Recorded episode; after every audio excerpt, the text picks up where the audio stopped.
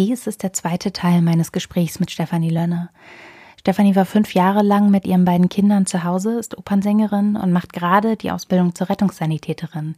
In der ersten Folge habt ihr gehört, wie der erste Teil der Ausbildung war und warum sie das eigentlich macht. In der vergangenen Folge, die auch gerade heute erschienen ist, erzählt sie von ihrer Zeit im Krankenhaus, in der Notaufnahme und auf der Intensivstation als Praktikantin.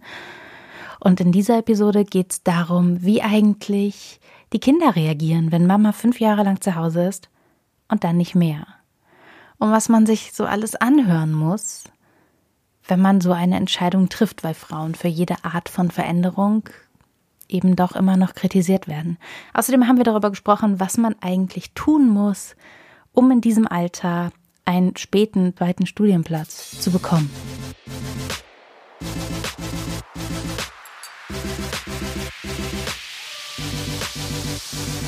Ich wollte dich noch was ganz anderes fragen. Ich hole mal einen Moment aus. Wie lange war deine Pause, die du für die Familie gemacht hast? Meine große Tochter wird im April fünf und aufgehört zu arbeiten als Sängerin habe ich vermutlich, ich glaube im Februar. Ich glaube im Februar habe ich das letzte Projekt gesungen vor ihrer Geburt. Mhm. Also dann jetzt im Februar fünf Jahre, genau. Ich habe das so mitbekommen, du hast zwischendurch immer mal ein bisschen was für die Firma gemacht, aber das war eine lange Elternzeit. Naja, also auf dem Papier hatte ich gar keine Elternzeit. Ich habe eigentlich mhm. ähm, Homeoffice habe ich direkt nach dem Mutterschutz bei beiden wieder gemacht. Also unsere Töchter sind ja wie gesagt 17 Monate auseinander und ähm, die sind beide mit anderthalb beziehungsweise zwei in den Kindergarten gekommen. Gesungen habe ich auch ein bisschen zwischendurch, nicht mehr die langen Projekte, aber kleinere Sachen habe ich gemacht und ähm, ja, meine Büro-Homeoffice-Arbeit habe ich eigentlich immer gemacht, genau. Ja. Trotzdem warst du ja gefühlt, auch aus der Kinderperspektive, die ja dann logischerweise ne, sind Kinder, die arbeiten nicht so mitbekommen. Man hält das ja auch von ihnen fern, das tun wir hier ja auch. Die sind es gewohnt, dass Mama da ist. Und zwar, ich glaube, lange dann auch immer ab zwölf, ne? Genau, also ähm, bevor ich in die Ausbildung gegangen bin, habe ich die Kinder nur vormittags im Kindergarten gehabt und habe die dann quasi Viertel nach zwölf abgeholt, um dann zu Hause mit ihnen Mittag zu essen und den Nachmittag mit ihnen zu verbringen. Genau, so war unser Alltag. Und jetzt hast du diese sehr, sehr langen Wochen gehabt. Schon seit zwei Monaten ist das völlig auf den Kopf gestellt bei euch. Jetzt auch noch mit einem Job, der dich körperlich und geistig und emotional voll fordert. Wie wirkt sich das auf die Familie aus? Also für die Kinder war es schon eine Umstellung, weil sie ja wirklich von einer Woche auf die nächste plötzlich von 25 Stunden Kindergarten in der Woche auf 45 gegangen sind. Ich sag mal so, die Kleine, die war wirklich, die ist ja erst drei. Für die war es halt vor allen Dingen einfach anstrengend, die war wirklich, wenn man, also als wir dann zu Hause waren, so um vier, war sie eigentlich nur am Weinen, weil sie so müde war, so kaputt ja. von diesem langen Tag. An und für sich glaube ich, meine Kinder gehen gerne in den Kindergarten und sind auch wirklich gut aufgehoben. Die Erzieherinnen sind toll. Aber man merkte dann schon nach der Woche, sagte die große, ähm, Mama, essen wir denn dann nächste Woche wieder bei dir Mittag? Oh, das ist hart. Was ja an sich irgendwie schön ist. Ich meine, ob das jetzt heißt, dass mein Essen besser schmeckt, lasse ich mal so da stehen. Das sagte meine Mutter. Ah, die, die schmeckt dein Essen so gut. Ich so, ja, weiß ich nicht. Okay, also, ja, okay. Das wird sein. Nein, aber ähm, es war, glaube ich, eher so, die Kleine konnte es, kann es wahrscheinlich noch nicht so verbalisieren, aber ich glaube, für die Große war es eher die Umstellung. Es war nicht so, dass sie nicht gerne in den Kindergarten geht. Es war dann sogar nach zwei, drei Wochen auch so, dass sie sagte, wenn ich sie abholte nachmittags, nein, du sollst noch nicht kommen. So, es oh. ist gerade so schön. Und was dann aber daran lag, dass bei uns hier auf dem Dorf die wenigsten Kinder so lange bleiben. Und wenn man natürlich als eines der letzten Kinder abgeholt wird, hat man die liebe Erzieherin ganz für sich alleine. Was natürlich auch schön ist, ne? Also man hat dann irgendwie, kann dann noch sich das Buch aussuchen, was sie vorlesen soll und hat dann, ja, eine Exklusivzeit. Klar, mit der Schwester zusammen, aber trotzdem ist das ja ein anderer Betreuungsschlüssel als normalerweise. Und das hat sie, also mittlerweile genießt sie das wirklich richtig. Ein spielerischeres Umfeld auch als zu Hause. Ja, ich meine, man muss schon sagen, die werden da ja ganz anders gefordert und gefördert. Ich bin jetzt auch nicht die Mutter, muss ich ehrlich sagen, die sich da mit den Kindern am Nachmittag hinsetzt und drei Stunden ausdauernd basteln oder spielen kann ich liebe meine Kinder trotzdem, aber ich bin jetzt einfach nicht, also ich setze mich gerne hin und gebe denen einen Anreiz zum Spielen und ne, wollen wir nicht die Brio-Bahn aufbauen oder Ähm, ich kann euch ein Ausmalbild ausdrucken oder wir lesen Buch. Das mache ich gerne, aber ich bin jetzt nicht jemand, der da ausdauernd Rollenspiele mit Puppen spielt. Das ist einfach, bin ich nicht. Kenne ich ähm, jetzt auch keinen, der das in diesem Internet-Ideal ausführt halte ich auch nicht unbedingt für gut. Äh, ja, wahrscheinlich nicht. Es ist wahrscheinlich schon gut zu sagen, das sind Spielkameraden und das sind die Eltern. Also klar kann man zusammenspielen oder wir spielen auch mal Memory zusammen, aber ne, so. Ja. Das heißt, wenn wir zu Hause sind, spielen die in erster Linie mit sich, was ja auch schön ist. Die sind zu zweit, die können miteinander spielen. Es ist aber auch bei beiden so, dass beide ausdauernd eigenständig alleine spielen können. Also was sicher auch eine Tugend ist, wenn man die früh erlernt, mit sich selber alleine klarzukommen. Aber um dann auf deine Frage zurückzukommen, natürlich ist es eine andere Betreuung im Kindergarten. Da werden die natürlich auch nicht den ganzen Tag mit Bastelideen zugeballert, natürlich nicht. Aber gerade am Nachmittag, wie gesagt, wenn Betreu der Betreuungsschlüssel ein anderer ist, werden die da schon nochmal anders an die Hand genommen. Und natürlich, die machen ja auch Bastelprojekte. Und bei uns im Kindergarten zumindest ist es so, dass die aufwendigeren Sachen auch am Nachmittag gemacht werden, weil dann eben weniger Kinder da sind. Das muss man auch ganz klar sagen, genau. Hattest du mal Schuldgefühle, gerade so in der Anfangszeit, wo du gesagt hast, die Kleine hat vielleicht mal geweint, die Große hat gefragt, ob es das dann jetzt auch wieder war. War das ein Thema bei dir, bei euch auch? Schuldgefühle hat man schon, ja. Vor allen Dingen auch im Gespräch mit anderen Müttern hat man immer das Gefühl, sich so rechtfertigen zu müssen, was letztlich ja total bescheuert ist, auf Deutsch gesagt. Ja. Aber wie gesagt, wir wohnen ja auf dem Dorf und ich weiß, also viele Mütter haben mir noch gesagt, ja, aber mehr als so und so viele Stunden in der Woche möchte ich ja nicht arbeiten und später als zwei möchte ich sie nicht abholen und wofür bekommt man denn Kinder? Später als zwei. Ja, so genau. Und ähm, das sind dann so Sachen, kann ich auch verstehen ich verurteile ja so eine Mutter, die sagt, ich möchte am liebsten gar nicht arbeiten und den ganzen Tag mit meinen Kindern spielen, verurteile ich ja auch nicht. Ich glaube, jeder ist da anders, jeder hat andere Prioritäten oder ist auch charakterlich anders gepolt einfach, dass das der richtige Weg für, für ihn sein kann oder eben nicht. Und ja. für mich war es so Schuldgefühle schon so ein bisschen, einfach weil ich ja fünf Jahre am Stück eigentlich immer mit einem Kind zu Hause war und man natürlich schon dann darüber nachdenkt, jetzt ist die Person, mit der mein Kind die meiste Zeit verbringt, die Erzieherin und nicht mehr du. Mhm. Auf der anderen Seite ist es jetzt, bin ich in der glücklichen Situation, nicht volltags arbeiten zu müssen, aber es gibt ja viele, die das finanziell müssen. Und die fragt ja auch keiner. Und die Kinder werden auch groß und die Kinder sind auch glücklich. Also das heißt ja nicht, dass die Kinder deswegen unzufriedener sind oder dergleichen. Ich habe zum Beispiel auch das Gefühl, dass wo sie jetzt weniger zu Hause sind, sie wieder viel kreativer mit dem Spielzeug, was sie schon haben, spielen und ausdauernder sich hier beschäftigen und froh ja. sind, dann auch mal zu Hause zu sein und nicht immer sagen, gehen wir zum Tanzen, fahren wir heute dahin, fahren wir mhm. dahin. Ist ja auch ein schöner Nebeneffekt. Das war bei uns echt auch so. Meine Tochter kam ja auch die Berliner würden jetzt sagen, unfassbar spät, nämlich mit 17 Monaten in die Kita, weil sie mit 18 Monaten eingewöhnt. Und wir haben auch gemerkt, dass die Zeit, die wir miteinander hatten, auch als sie dann vollständig eingewöhnt war, ich habe sie jetzt bei ähm, ungefähr acht Stunden, noch nicht ganz knapp acht Stunden pro Tag, also 40 die Woche, die Zeit wurde intensiver und schöner, als sie voll drinne war. Und das war für uns alle schön. Und die, die Verbindung wurde nochmal eine ganz andere, weil diese Momente von, ja, okay, jetzt habe ich aber eigentlich eben noch andere Dinge zu tun, sei es im Haushalt, sei es für die Familie, sei es das Kochen, sei es organisatorische Dinge, all diese Dinge, die man ja auch noch machen muss, Klammer auf, und dann eben auch noch Dinge für die Arbeit organisieren, Klammer zu. Davon hast du schon einen größeren Teil weg. Ganz so war es bei mir ja nicht, weil ich ja, also jetzt in der Schule, also als ich in der Schule war, war ich ja von acht bis drei in der Schule und habe dann in der ersten Woche noch, weil ich wahrscheinlich auch von meinem schlechten Gewissen geplagt war, die mhm. Kinder dann immer direkt abgeholt. Andere, ja. So, und mhm. was ich dann aber halt relativ schnell eingestellt habe, weil ich gemerkt habe, ich brauche einfach noch kurz, sei es nur um kurz einen Kaffee zu trinken oder auch noch mal kurz Haushalt zu machen, ein bisschen oder schon mal ein bisschen was zu lernen. Ja, also für mich ist natürlich die Situation ein bisschen eine andere, weil ich in der Ausbildung bin und irgendwo ja noch auch in der Zeit, wenn ich nicht in der Schule oder im Krankenhaus bin, meinen Kopf füttern muss. Und ähm, das war so ein bisschen, das war schon nochmal doppelt anstrengend. Also weil, also Wäsche zum Beispiel, Haushalt habe ich dann immer am Wochenende gemacht, wo ja. man dann eigentlich denkt, man sollte die Zeit mit den Kindern haben.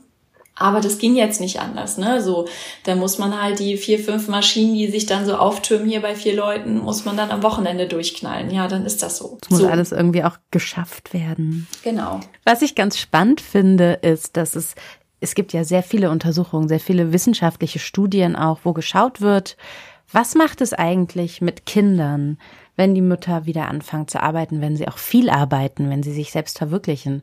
Und das Spannende ist, das wirkt sich rein positiv aus. Die Kinder haben es im Leben leichter. Es fängt schon damit an, dass es keinerlei negativen Effekt auf das Glück eines Kindes hat. Es geht den Kindern gut. Und dann kommt dieses, diese befördernden Elemente kommen dann noch dazu. Sie machen es sich einfacher. Söhne von arbeitenden Müttern bringen sich mehr zu Hause ein, später mal. Töchter von arbeitenden Müttern können beruflich, haben beruflich viel mehr die freie Wahl zu sagen, ich möchte das und ich arbeite darauf hin und ich vertraue mir selbst, dass ich das auch kann. Das ist dieses, was lebst du vor? Und du lebst ja in dem Moment, du lebst in diesem Moment gerade vor, ich habe mir was ausgesucht, ich habe das ausprobiert und ich ziehe das durch und ich mache das. Und ich glaube, das hat viel mit Gestaltungsfreiheit zu tun. Kinder erleben ihre Mütter als jedem, als Mensch, der sein Leben gestaltet und der eben nicht nur in einer dienenden Position ist. Gibt es ja auch wahnsinnig viele Untersuchungen zu, was es mit einem Menschen macht, der da reinkommt, anderen so eine dauerhafte Supportrolle für das Leben anderer zu haben. Männer und Kinder möglicherweise. Mhm. Und davon rauszukommen, hat für die Kleinen so einen starken Effekt. Du hast gerade gesagt, dass man hat das Gefühl, man muss sich vor anderen Müttern rechtfertigen. Kennen wir, glaube ich, alle. Egal, ob wir nun viel oder wenig arbeiten, es kommt immer jemand und findet's doof. Es ist sowieso egal, was du machst, als wenn du ein Kind hast in dem Moment. Es kommt immer jemand und findet dich doof. Und alles, was du machst und was du mit deinem Kind machst. Und das, wie das Kind sich dann verhält, ist dann auch nur eine Ausprägung davon, wie doof du bist. Ja. Aber wenn wir damit aufhören und wenn wir es mal sachlich betrachten, stellen wir fest, Kinder, die erleben, dass Mütter tun, was sie tun möchten. Und dabei reden wir nicht davon, die Kinder zu vernachlässigen. Wir reden immer noch von einem liebevollen Haushalt oder von einem liebevollen Zuhause. Darum geht's nicht. Aber Kinder, die das erleben, profitieren davon, weil sie sehen, was alles geht und welche Möglichkeiten sie haben.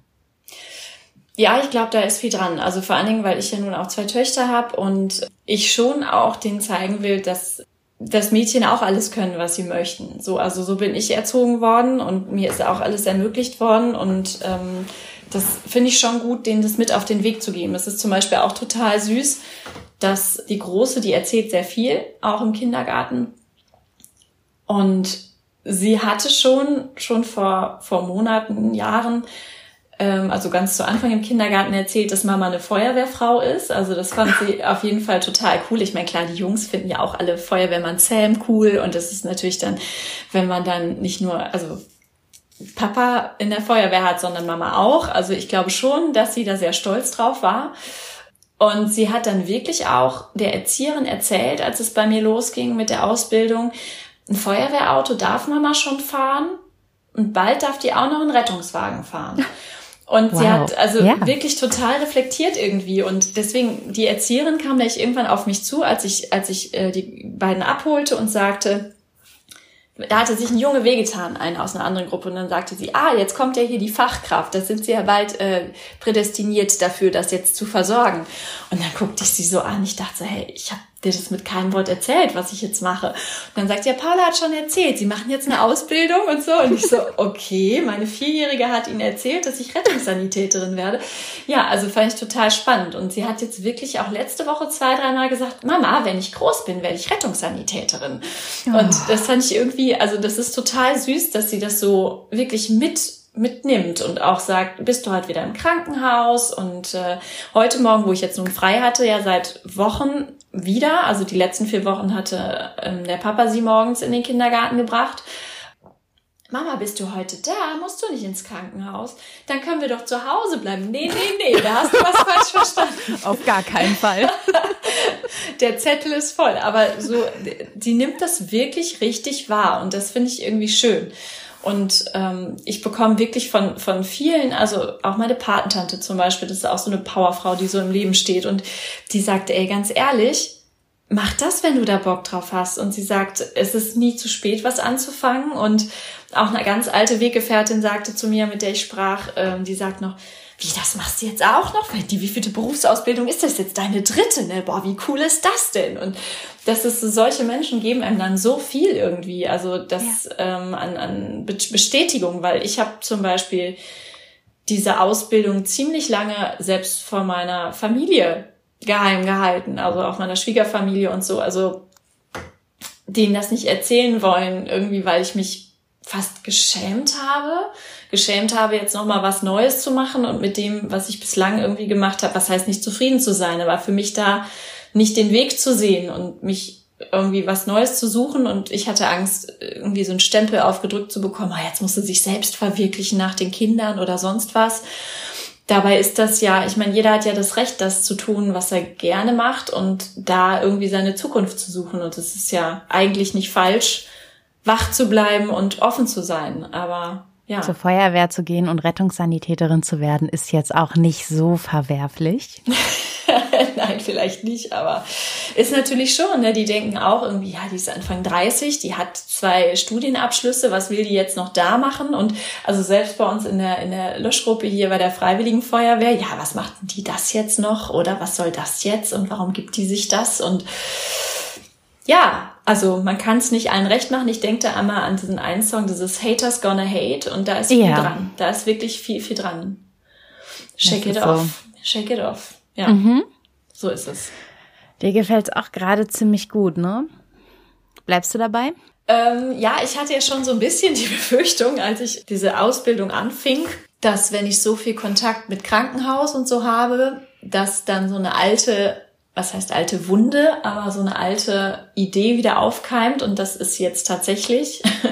Ich habe damals nach dem Abitur ja lange, lange überlegt, Medizin zu studieren, weil mich das mal sehr interessiert hat, also generell. Das weiß ich auch noch.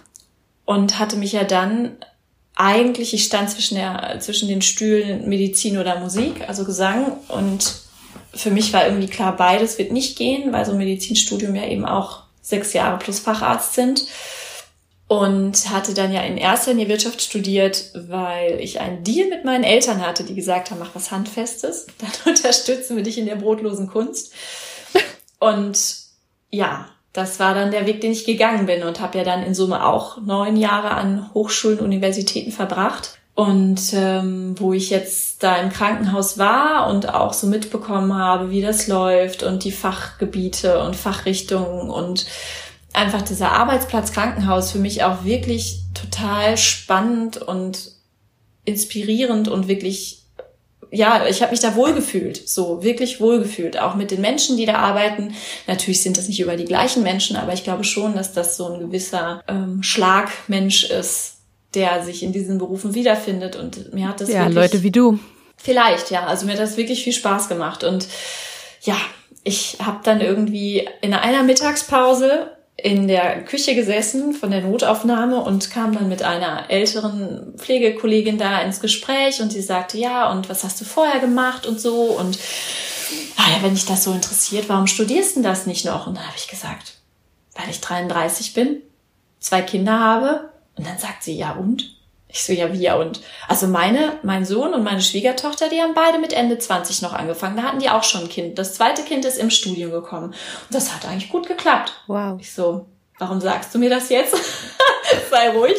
So, und dann sie so, nein, aber wirklich. Und ich meine, mehr als probieren kannst du es ja nicht. Und du kannst ja noch mal gucken. Und vielleicht kriegst du ja noch irgendwo einen Studienplatz. Und ja, dann hatte sie es gesagt und dann habe ich ein bisschen drauf rumgedacht und habe überlegt und natürlich ist Medizinstudium eigentlich vom Arbeitspensum so, dass der Tag 48 Stunden haben müsste und nicht nur 24 und das auch nur, wenn man sich und seine Studentenputze hat. Das klingt wirklich krass und das klingt auch nach einer krassen Herausforderung. Wie macht ihr das? Das ist schon, glaube ich, vom Pensum eine echte Herausforderung aber ich glaube, wenn man, wenn man ein gutes, einen guten Background hat und der, der Papa auch gewillt ist, was zu tun und meine Mutter ist auch da, die sich kümmern kann und die Überlegung eines Au-pair-Mädchens stand schon länger im Raum, ist das, glaube ich, machbar. Und ich habe mich jetzt ein bisschen näher damit befasst. Ein sehr, sehr guter Freund von mir, der auch Sänger ist und sich damals für die Medizin entschieden hat und nicht für die Musik, was ähm, jetzt bei ihm auf jeden Fall die goldrichtige Entscheidung war, rückblickend. Mit dem hatte ich auch gesprochen und er sagte auch sofort, ja cool, Medizin ist super, mach das. Und ich dachte so, boah, ich hatte total Angst, dir das zu sagen, weil du genau weißt, wie dieser Weg ist und du mir sagst, das schaffst du niemals. Und er war auch total positiv und sagte noch, er ist mittlerweile Phoniater. Phoniater ist Stimmfacharzt, also HNO-Fachgebiet. Ja, das passt ja. Und er sagte, dann wirst du auch Phoniater, das wäre doch cool, dann machen wir beide irgendwie vor eine Praxis auf oder so. Und äh, ja, er hat mich da auch total bekräftigt. Und ähm, ja, ich habe mich da jetzt mit auseinandergesetzt, wie da die Zulassungsvoraussetzungen sind. Und als Altabiturient ist es natürlich grundsätzlich schwieriger, also beziehungsweise als Zweitstudium, bei mir sogar Drittstudium. Ja. Und wie läuft sowas dann ab? Also einfach anmelden reicht ja vermutlich nicht. Da gibt es halt gewisse Punktekriterien. Es gibt leider keine Wartesemester mehr. Das ist abgeschafft worden, was mir jetzt okay. total in die Karten gespielt hätte, weil mein Studienabschluss 2014 war. Da habe ich ja schon ein paar Wartesemester gehabt. Mein Abitur ja. war nun auch wirklich sehr gut. Aber tatsächlich ist es ja so, dass der Staat, also auch die Vergabe der Hochschulplätze, ist durchaus auch unterstützt, wenn man eben sich zu einem späteren Zeitpunkt im Leben umorientiert. Das heißt, also sprich, früher war es zumindest so, es gab auch Punkte für Kinder. Das wäre nicht das Problem, aber äh, ja, das muss ich jetzt zeigen, wie sich das, ähm, wie man da irgendwie für diese Punktebewertung Punkte sammeln kann. Tatsächlich bekommt man für die Einreichung einer Geburtsurkunde eines Kindes schon zwei Punkte. Also es gibt da so ein paar Sachen, die mir in die Karten spielen. Sicher auch diese Ausbildung jetzt, dass man sagen kann, das ist jetzt der berufliche, ähm, das ist ein zwingender beruflicher Grund, dass ich da in dem Gebiet weiterkommen möchte. Ich ja. kann mir schon vorstellen, dass man ein bisschen was hinbiegen kann, aber es ist sicher nicht leicht. Also gerade wenn man noch nichts in dem Bereich studiert hat vorher. Also wenn ich jetzt schon Biologie studiert hätte oder so. Das muss ich jetzt halt zeigen. Bei mir ist es natürlich auch so, dass ich räumlich relativ eingeschränkt bin. Ich meine, ich würde jetzt nicht nach Bayreuth gehen zum Studieren oder nach, weiß ich nicht, Nürnberg. Ja. Das wäre schon irgendwie Prämisse, dass es hier im Umkreis wäre. Und Münster ist nun das nächste von uns, was ja nun mal leider in dem Fall dann eine sehr renommierte Medizinfakultät ist Harter wo, Kampf. Genau, harter Kampf. Und es werden ja grundsätzlich immer nur weniger als fünf Prozent der Studienplätze für Altabitur Altabiturienten zurückgehalten, sodass ja. das äh, sicher nicht leicht wird, da was zu bekommen. Aber äh, also diese Pflegerin da, die hat schon recht. Also ich glaube, wenn man es nicht versucht, dann wirft man sich hinter vor und denkt, hätte, hätte. Ja. Aber die Frage ist dann doch auch, was ist schlimmer? Zu sagen, ja, ich starte noch mal was und ja, es ist das dritte Mal. Oder aber auch zu sagen, ich mache das nicht oder ich traue mich nicht oder ich traue mich auch nicht, weil was würden die Leute denken? Und es jetzt zu versuchen und zu gucken, ob es klappt, ist besser, als es gar nicht zu versuchen.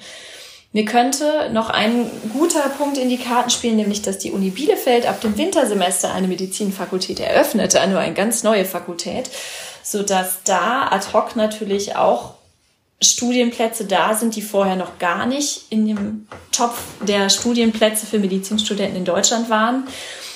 Und es ist für mich eine halbe Stunde Autofahrt. Also das wäre ja, absolut Premium. Also das, äh, ja.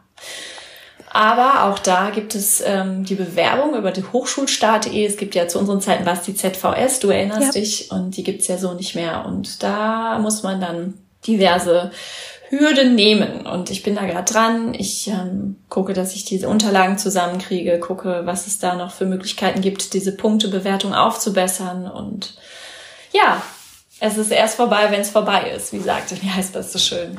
Mal schauen. Ja, wow, das ist ein Riesenrichtungswechsel. Du hast zwischendurch mal gesagt, du hast dich fast geschämt, jetzt nochmal etwas Neues einschlagen zu wollen, obwohl du zwei Studienabschlüsse hast. Und ich glaube, das geht echt, echt vielen Menschen so, die sich an einem Punkt ihres Lebens sicher sind, dass sie eine neue Richtung einschlagen möchten, aber auch irgendwie noch so diese Sozialisation drinne haben.